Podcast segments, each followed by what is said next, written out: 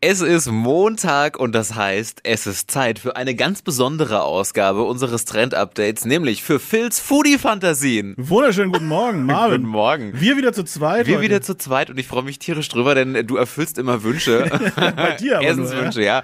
Ich habe gesagt, ich würde total gerne mal mit dir über Burger sprechen. Ja, gerne, gerne, gerne. Burger, ich habe ja in ganz Deutschland bereits Burger gegessen, eigentlich auf der ganzen Welt, kann man sagen. Ne? Echt jetzt? Ja, natürlich. Hast du so eine, so eine Burger-Tour gemacht? Ja, ja, in alle großen Städte in Deutschland und alle Umgebungen auch. Ich habe ganz, ganz viele Burger gegessen, ja, habe ich getestet alles. Ich frage mich immer selber, wenn man daheim mal so einen Burger macht, was muss man tun, dass das wirklich ein guter Burger wird? Eigentlich das, was die Leute im Restaurant auch machen sollten, nämlich einfach gute Zutaten nehmen.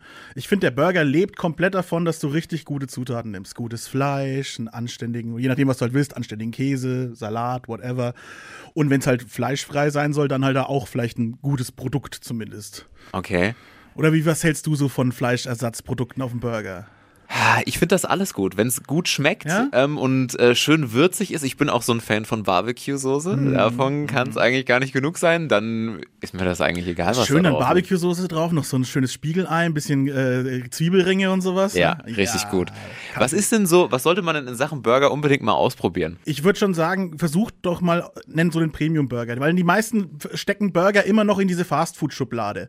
Und es muss eigentlich nicht sein. Ne? Oder dass man einfach mal sagt, okay, ich probiere mal was anderes auf dem Burger. Vielleicht mal ein anderes Fleisch oder man auch mal gar kein Fleisch probieren, wenn es zumindest ein guter Gemüsepatty ist. Das sollte man schon mal probiert haben, wenn man sich Burger-Fan nennen möchte, würde ich sagen. Was sind denn deine Pro-Tipps für einen richtig guten Burger? Was sollte drauf sein? Also für mich, ich bin da Purist, wenn ich ehrlich bin. Richtiger Ja? Purist. Ich möchte am, am liebsten habe ich ein gutes Fleisch, medium gebraten, dass es noch richtig schön saftig ist und dann am besten einen geräucherten Cheddar obendrauf. Das finde ich ganz geil. Und ja, Salat für die Deko, ja, Crunchy Water, sagt ja auch ja, der Kollege von YouTube. Aber ja, äh, mehr muss es für mich gar nicht sein. Saftiges, gutes Fleisch, ein richtig guter Käse und dann natürlich ein ganz wichtig, ein ganz leckeres Bun. Ne? Das ist auch ganz wichtig.